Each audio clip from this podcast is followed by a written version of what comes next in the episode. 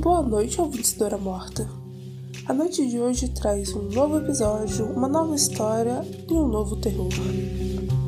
Eu vou ler uma carta, uma carta escrita em desespero por um jovem atormentado por uma maldição tão terrível que só indo para acreditar.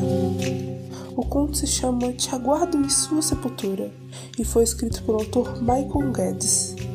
Agora sente, apague a luz e cubra bem os pés para que ninguém os puxe. Relaxe.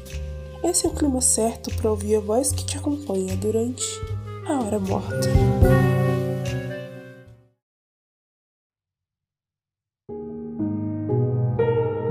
Não sei quanto tempo mais eu tenho, mas preciso registrar isso. Ela tenta me impedir de várias formas, sussurrando palavras aleatórias no meu ouvido e assim me atrapalhando enquanto eu escrevo, sutilmente empurrando minha mão, fazendo da minha escrita um garrancho.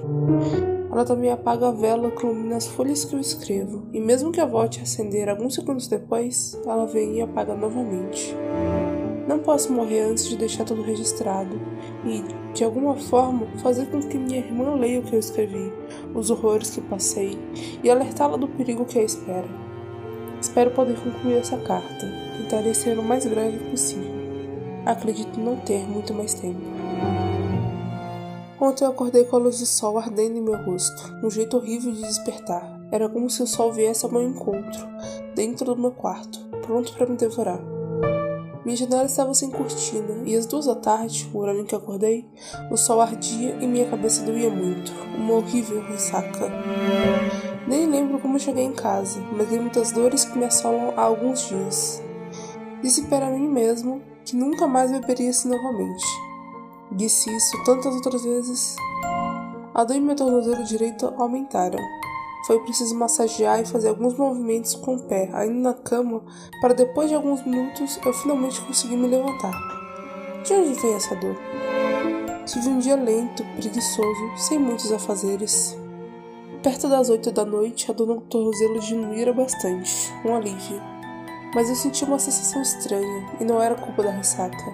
Era uma sensação fúnebre, melancólica, gélida, até mesmo em meu olfato, pois o cheiro das coisas que eu estava acostumado a sentir parecia ter um odor diferente. O aroma do coentro, que eu tanto adoro, por exemplo, invadia minhas narinas com um leve cheiro de vela de cemitério. Mais tarde, me preparei para dormir e a partir daí tudo piorou. Foi uma madrugada horrível, mas não tão horrível quanto que eu encontrei ao acordar.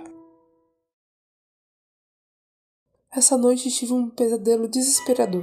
Sonhei que um grande rato negro, do tamanho de uma panela de pressão, com sua cabeça duas vezes maior, estava em minha cama enquanto eu dormia, próximo aos meus pés, e ele me fixava com seu olhar macabro. Seus olhos pareciam duas pequenas bolas de fogo, que iluminavam sua face demoníaca na escuridão, deixando aparentes seus grandes dentes sedentos por carne humana. Impulsivamente, ele abocanhou minha perna e começou a roer. Eu não podia me mover enquanto ele cravava os dentes em minha carne, ligeiro. Imagine uma enxada cavando na terra dura. Era essa imagem que eu via, seus dentes como enxada, arrancando pedaços de mim, cavando sem parar.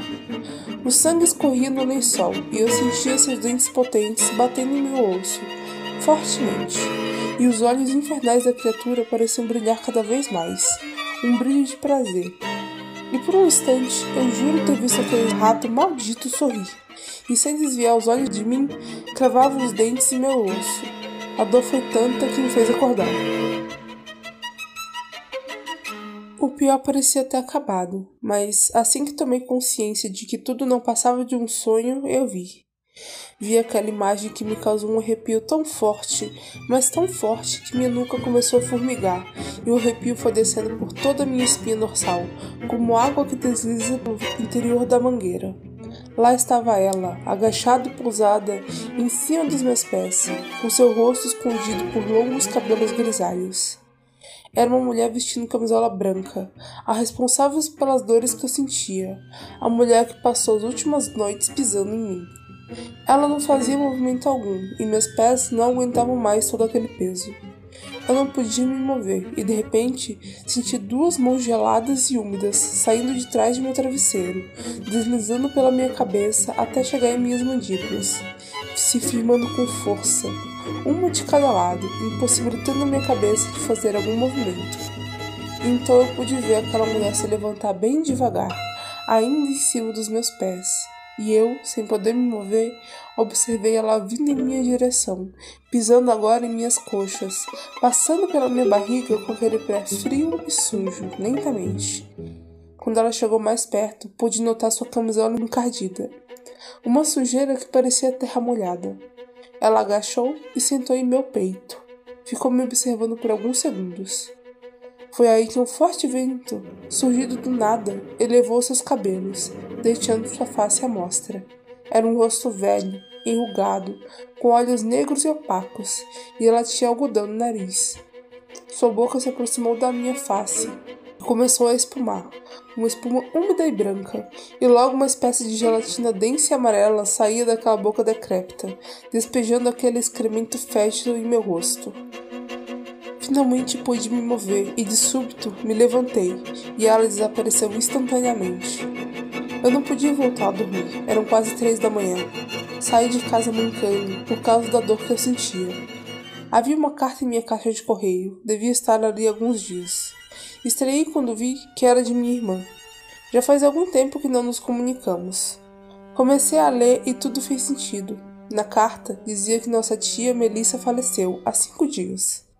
Eu sabia que, mesmo com as deformidades no rosto daquela mulher que estava em minha cama, ela parecia familiar. Era ela. O ser que me pisoteava durante a noite era minha tia Melissa. A velha voltou para se vingar de todos os nossos maus tratos. A deixamos sozinha para que morresse logo, pois ninguém aguentava passar um minuto sequer ao lado da velha. Isso não é tudo. Fizemos com ela coisas que eu me envergonho de contar a alguém. Eu ia responder a carta de minha irmã, que vive na cidade vizinha, mas antes vim até a casa de meu irmão, que não fica muito longe da minha, para dar-lhe a notícia. Chegando aqui, entrei pela janela da cozinha, depois de chamar e bater na porta sem resposta. O motivo da minha invasão foi perceber que seu rádio estava ligado, de madrugada, tocando jazz em alto volume, impedindo que ele ouvisse meus gritos. Dentro da casa, chamei por ele, até que entrei em seu quarto e vi uma cena tão assustadora quanto a que eu vi minutos atrás. Meu irmão estava estirado na cama, com seu pescoço estranhamente deformado, com uma peça de roupa que, depois de lavada, fora torcida por mãos fortes. Em seus tornozelos havia uma mancha negra e espessa, e seu rosto demonstrava muito pavor. Olhos regalados, boca aberta, como se mesmo depois de morto ainda tentasse gritar. Uma visão horrível. Tentei correr para fora dali, mas não podia. Eu mal conseguia me mexer quando chegava perto da porta. Era como um filme que eu tinha assistido anos atrás, onde as pessoas misteriosamente não conseguiam sair de dentro de uma casa. O rádio que tocava jazz agora chiava e me causava arrepios. Fui desligá-lo quando uma voz gutural saindo do aparelho me disse: te aguardo em tua sepultura. Teria o mesmo destino que meu irmão? Poderia escapar? Preciso avisar minha irmã. Tudo se apagou e eu fiquei na escuridão, sem energia. E aqui estou, no quarto, com o corpo de meu irmão à luz de velas. Estou tentando escrever e espero que alguém encontre essa carta e possa entregar para minha irmã o mais depressa possível. Meu irmão parece me encarar enquanto escrevo. Parece estar vivo e rosnando baixinho, querendo rir da minha cara. Sinto que ele vai vir para cima de mim. Ele me encara com aqueles grandes olhos que refletem a chama da vela. Estou convicto de que ele já faz parte das trevas, juntamente da tia Melissa, que tenta me atormentar enquanto escrevo. Maldita! Não posso vê-la, mas posso senti-la bem próxima. Agora tenho certeza de que meu irmão está se tornando uma criatura maligna. Enquanto eu escrevia, eu percebi alguns pequenos movimentos que ele fazia na cama, e seu olhar parecia estar cada vez mais fixado em mim.